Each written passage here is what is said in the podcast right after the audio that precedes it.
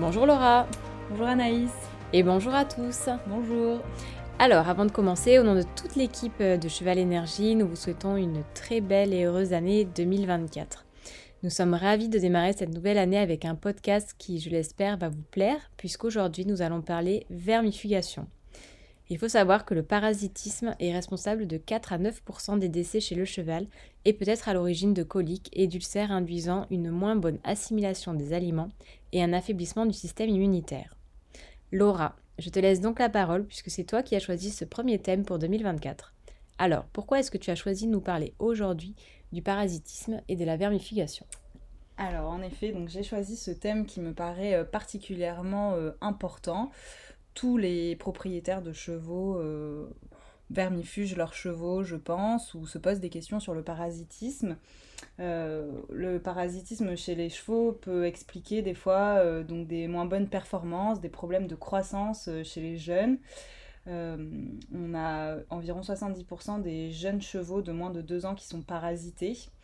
Et on a encore trop souvent euh, recours à des vermifications de manière euh, systématique avec des protocoles qui sont figés, sont, qui sont identiques d'année en année et d'écurie en écurie. donc des traitements qui ne sont pas finalement adaptés aux conditions d'élevage. Euh, on a également euh, plusieurs euh, variétés de vermifuges, plusieurs appellations commerciales qui donc tentent à perdre les, propriétaires de chevaux.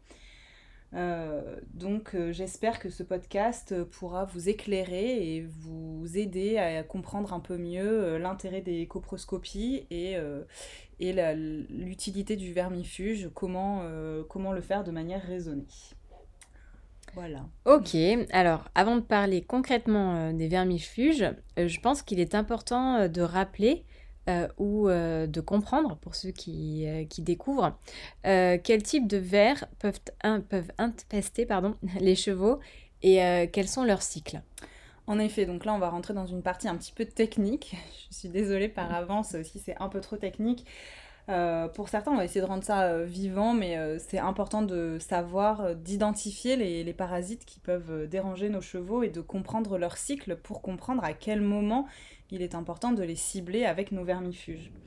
donc les parasites, les principaux parasites digestifs du cheval, il y en a cinq. donc il y a des strongles, donc grands et petits strongles. Donc les petits strongles également, sont également appelés cyatostomes.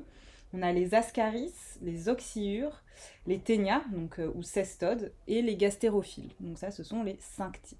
D'accord. Alors maintenant qu'on a identifié euh, tous ces vers par un nom, euh, est-ce que tu peux nous en dire un petit peu plus sur leur cycle, donc le cycle de développement, et à quel moment est-ce que le propriétaire doit faire attention par rapport à son cheval?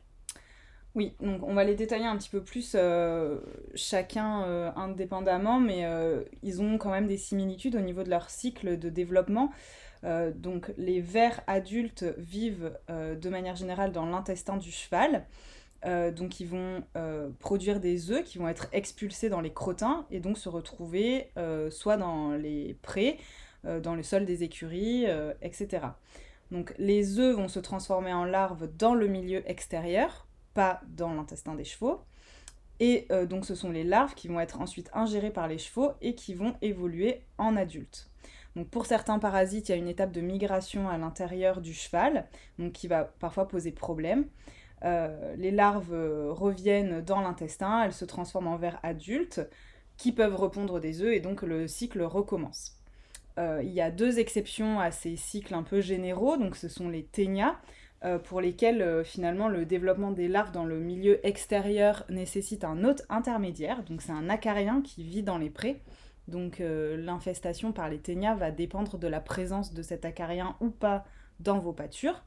Et donc on comprend bien que du coup les chevaux au box auront moins de chances d'être parasités par les ténias. Et l'autre exception, donc, ce sont les gastérophiles qui ont un cycle différent puisque ce ne sont pas des vers mais ce sont des insectes dont l'adulte vit dans le milieu extérieur. Et donc ce sont également, enfin, uniquement pardon, les larves qui vont infester et parasiter les chevaux. Ok, super. Et eh bien alors c'est parti. Euh, on va commencer avec les strongles, puisqu'on en entend souvent parler. Euh, donc euh, est-ce que tu peux nous en dire un petit peu plus? Oui, en effet, on parle souvent de strongle, euh, on parle aussi souvent d'œufs de strongle euh, au niveau des coproscopies. Euh, donc les adultes, c'est des tout petits vers ronds et fins. Et les œufs, donc, ils sont microscopiques et ils ont un aspect identique qu'il s'agisse de petits ou de grands strongs. On ne peut pas différencier les deux sur une coproscopie. donc ils ont le cycle dont on a parlé précédemment. Donc dans le milieu extérieur, les œufs vont éclore, donner des larves. Euh, les larves sont infestantes, donc le cheval euh, s'infeste euh, en, ingérant certaines larves. Donc s'il ingère les œufs ou les premiers stades de larves, finalement ça n'a pas d'incidence sur lui. C'est uniquement le dernier stade larvaire. et donc ensuite le parasite poursuit son développement dans le cheval. Donc les larves peuvent se déplacer dans le milieu extérieur et elles sont également très résistantes. Elles peuvent survivre, elles peuvent même passer l'hiver.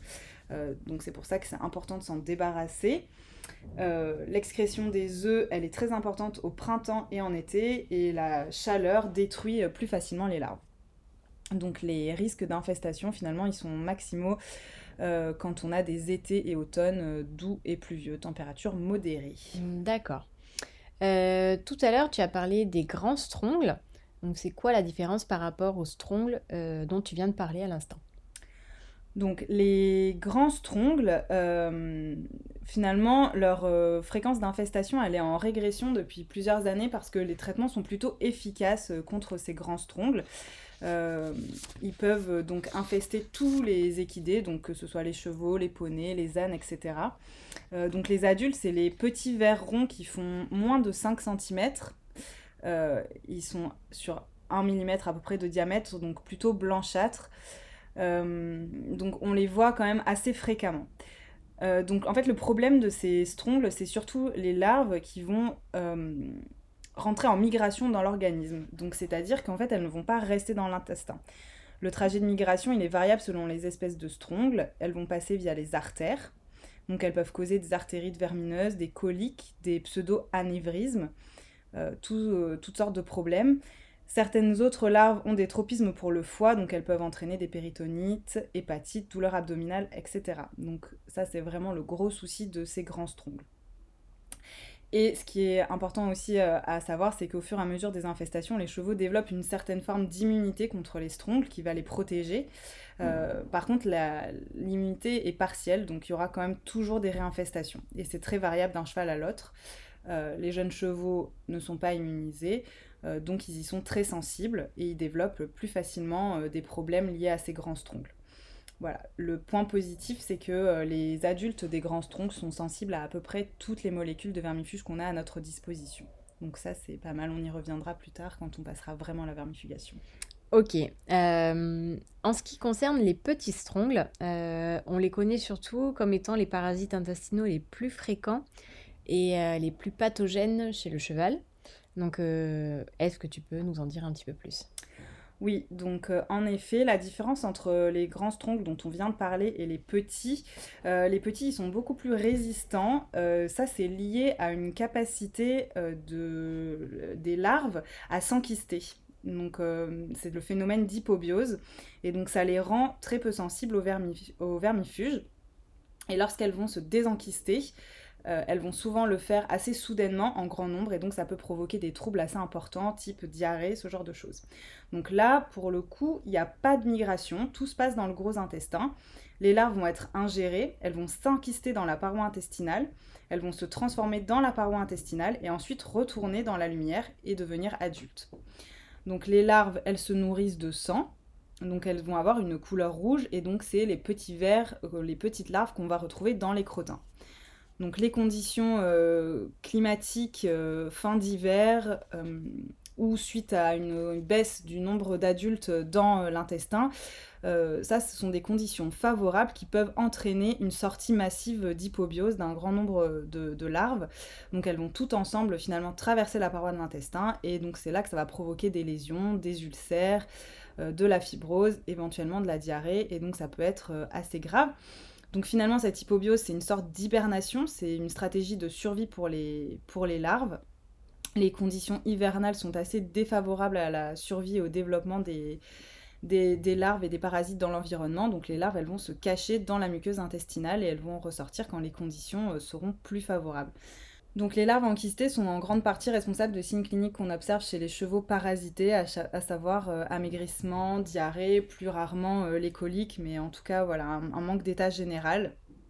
Euh, donc c'est ce qu'on appelle la cyatostomose larvaire. Donc c'est vraiment ce qui est à surveiller chez nos chevaux. Euh, et donc il est très important de traiter euh, les chevaux contre les petits strongs pendant la saison de pâturage, justement en préventif pour éviter euh, ce phénomène de sortie d'hypobiose. Ok, merci Laura. Est-ce que tu peux nous en dire un petit peu plus maintenant sur les ascaris Tu sais, ce sont ces gros vers ronds et blancs qui peuvent mesurer jusqu'à 25 cm de long.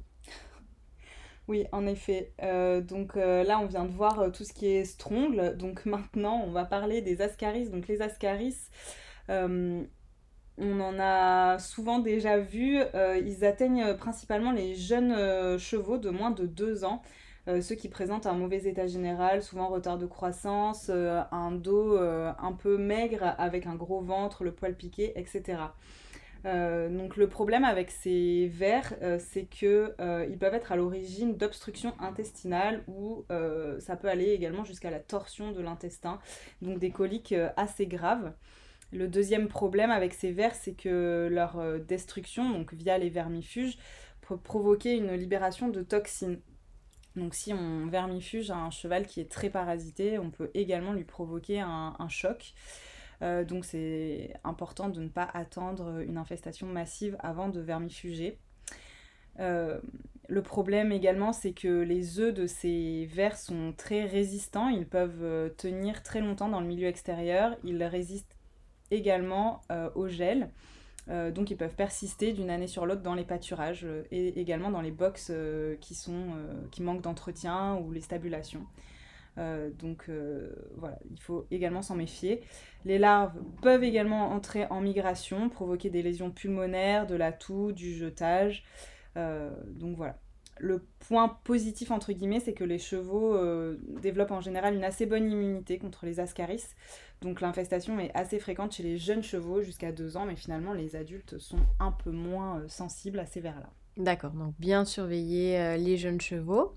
Euh, maintenant qu'on est incollable sur les strongles et les ascaris, euh, est-ce que tu peux nous parler un petit peu donc, des trois autres types de donc, euh, dont on va discuter aujourd'hui?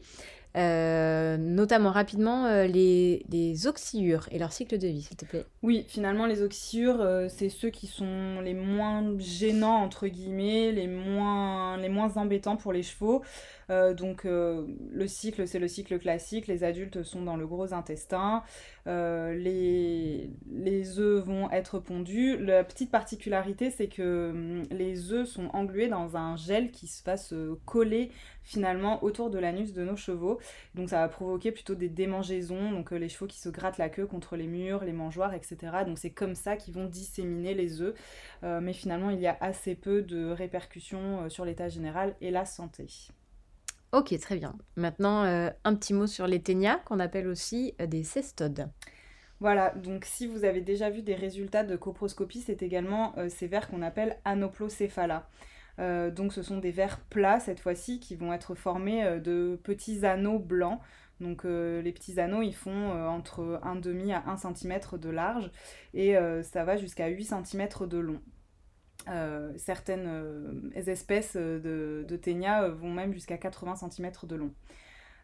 donc les, vers peuvent vivre dans l'intestin grêle et une autre espèce fréquente vit dans le gros intestin. Donc tout se passe finalement dans l'intestin. Euh, donc les, vers vont se fixer à la paroi et principalement au niveau de la valvule iléocécale, donc c'est-à-dire euh, la communication entre les sécoms et le côlon. Donc ça peut également provoquer des douleurs, des coliques, etc. Euh, donc les, finalement, les, les œufs sont, sont, enfermés dans les anneaux les plus postérieurs du verre. Donc soit les anneaux éclatent et libèrent les œufs dans les crottins, euh, sinon on peut également voir les anneaux directement présents dans les crottins. Donc soit on aura des œufs microscopiques qu'on ne verra pas à l'œil nu, soit euh, carrément on verra les petits anneaux se détacher. la présence des œufs, malheureusement, elle est irrégulière, donc le dépistage par coproscopie, il est pas vraiment fiable, ça peut donner des résultats faussement négatifs. Euh, donc euh, ne pas se fier à 100% aux coproscopies. les œufs finalement donc libérés dans les crottins vont être ingérés comme on l'a dit plus tôt par des petits acariens s'ils sont présents dans les pâtures. et ensuite, et ensuite donc les, les, les, œufs vont éclore et évoluer en larves dans le petit acarien et le cheval va s'infester en mangeant ce petit acarien s'il est présent dans les pâtures. Voilà. Ok, eh bien écoute, on est, on incollable. Alors il nous en reste un encore pour terminer. Euh, donc ce sont les gastérophiles qui s'apparentent plus à des insectes puisqu'une fois adulte, euh, c'est une mouche.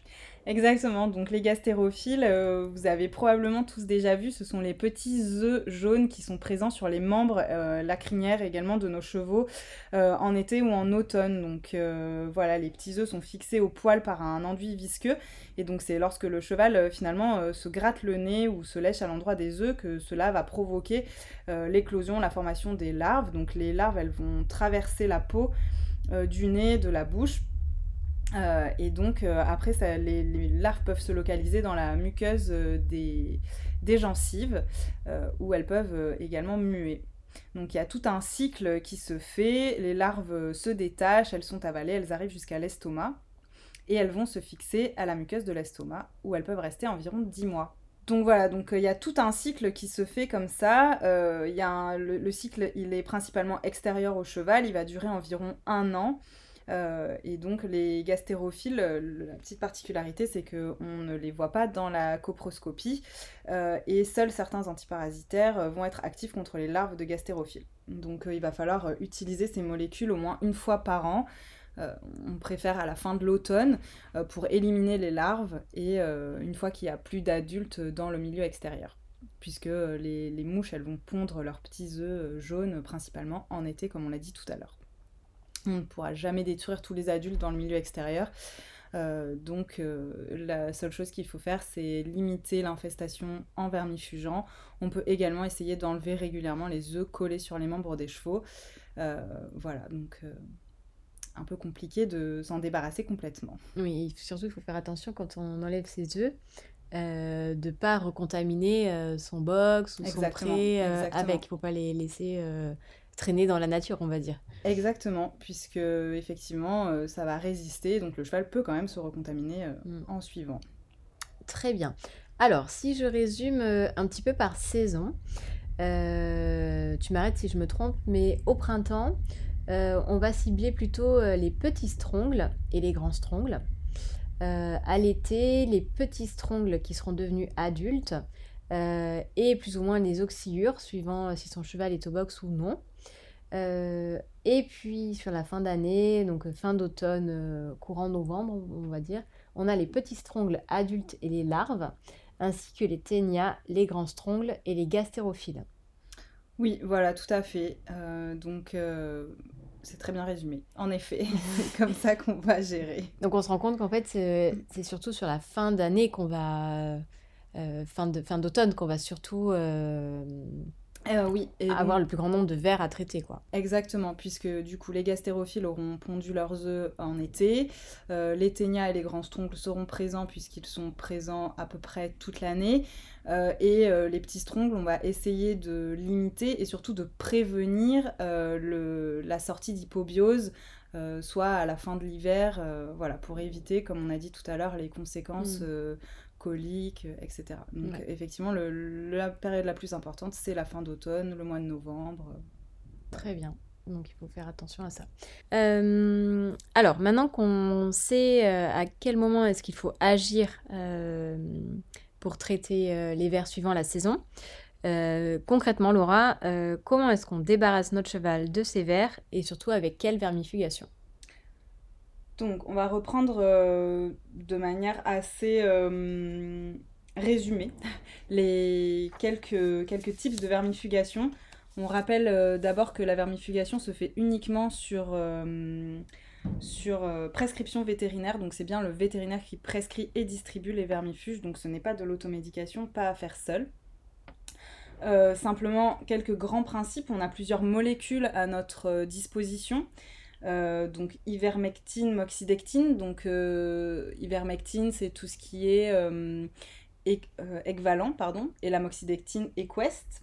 Donc le praziquantel, qui est présent dans les vermifuges duo ou Equest Pramox, et les fins bains d'azole, donc ça c'est tout ce qui va être panacure, le panacure qu'on peut utiliser sur 5 jours.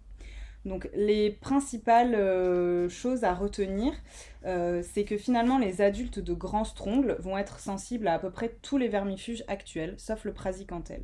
L'intérêt principal du praziquantel, donc dans les vermifuges duo ou Equest Pramox, euh, il va être utile pour traiter les infestations par les cestodes. Les cestodes, c'est-à-dire les ténias.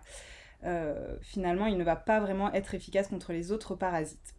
Voilà, donc euh, ça c'est principalement l'intérêt des vermifuges duo ou Pramox.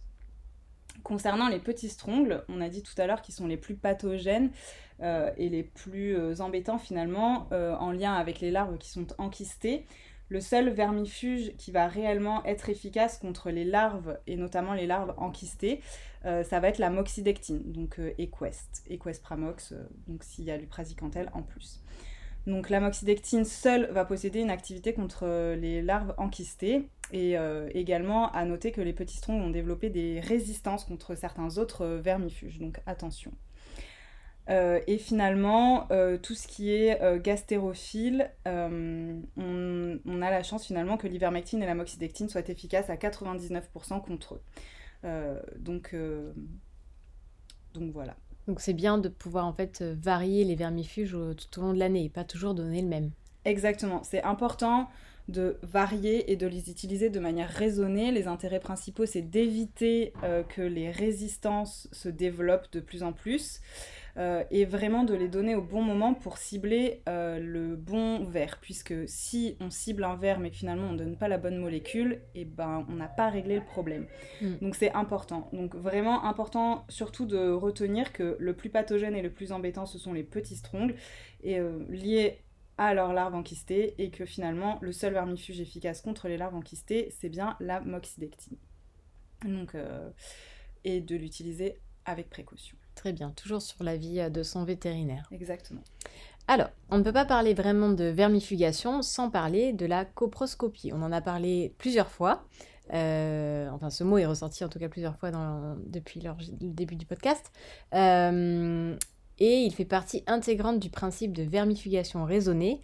Mais qu'est-ce que c'est?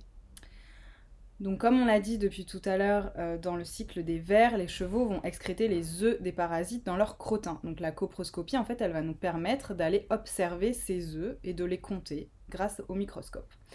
Euh, donc ça permet de déterminer euh, un nombre d'œufs par gramme de crottin et donc d'obtenir une indication sur la quantité de parasites adultes finalement présents dans le cheval. Et donc à partir de cette coproscopie, on va décider ou non de vermifuger euh, le cheval. Et euh, il est important de prendre en compte qu'on ne réalise pas une coproscopie juste après euh, un vermifuge si on veut évaluer finalement, sauf pour évaluer l'efficacité du vermifuge, mais si on veut vraiment évaluer le taux de parasitisme, c'est important de la réaliser 2 à 3 mois après le dernier vermifuge. Ok. et alors, qu'est-ce qu'on qu'est-ce qu'on y observe dans cette coproscopie? Donc, on en a parlé un petit peu tout à l'heure. On va observer principalement les strongles. Euh, donc, comme je l'ai dit, on ne peut pas différencier finalement les œufs de petits strongles ou de grands strongles. Euh, par contre, comme on estime euh, que les grands strongles sont finalement assez peu présents dans nos chevaux puisque sensibles à tous les vermifuges, on estime qu'à peu près 99% des œufs de strongles observés sont en réalité des petits strongles.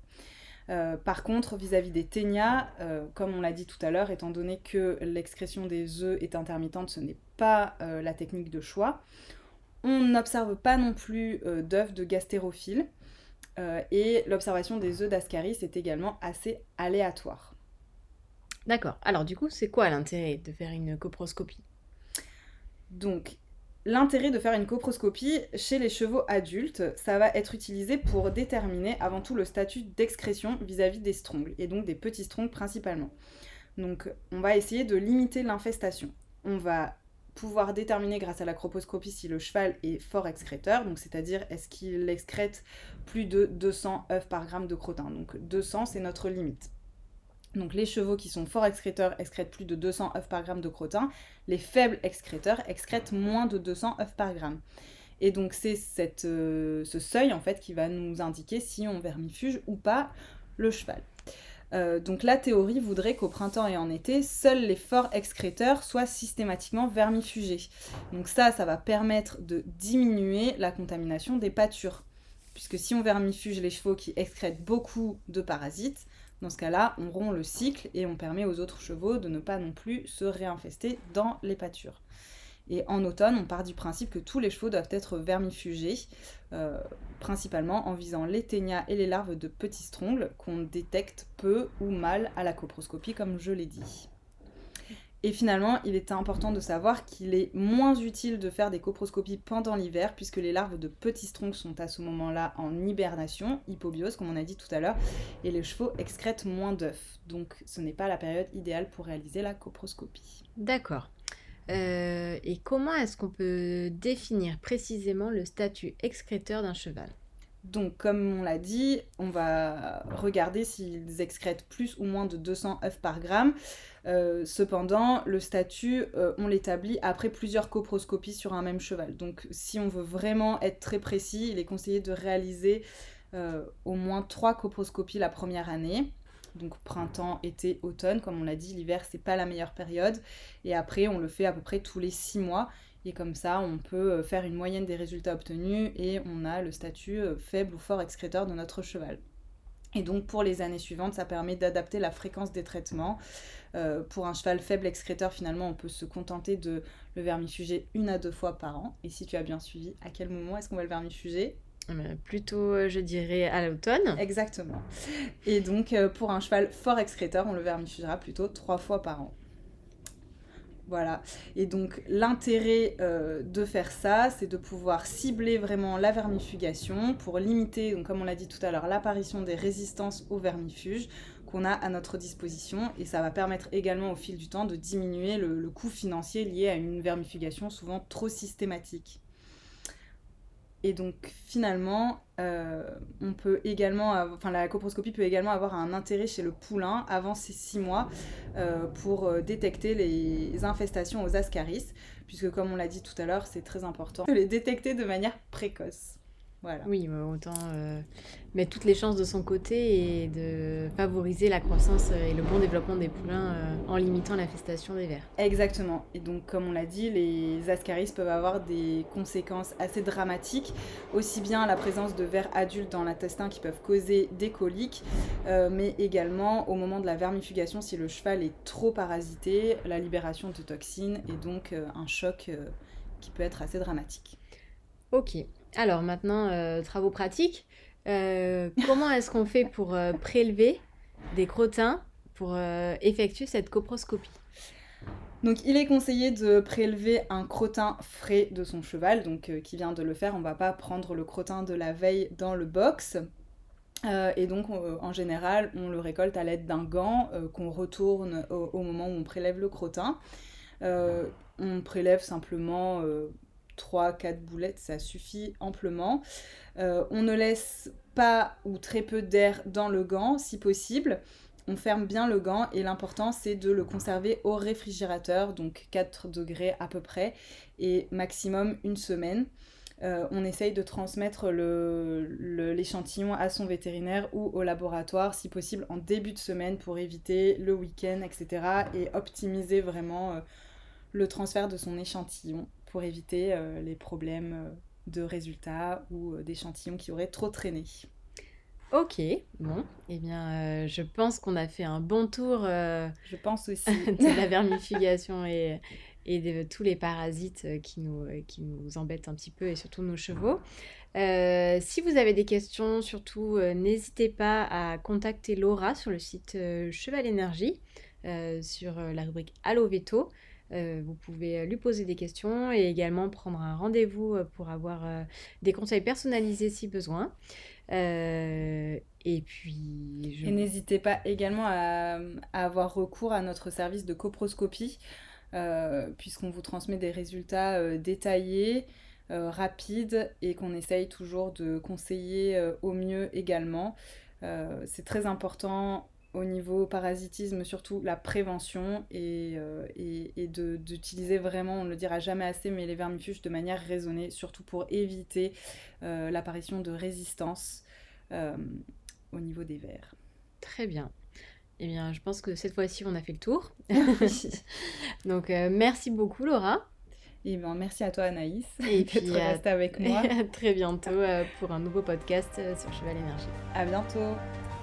Merci à tous, nous espérons que cet épisode de podcast vous a plu. N'hésitez pas à le partager et pour nous aider, laissez-nous une note sur votre plateforme de podcast préférée. On vous dit à bientôt sur Cheval Énergie.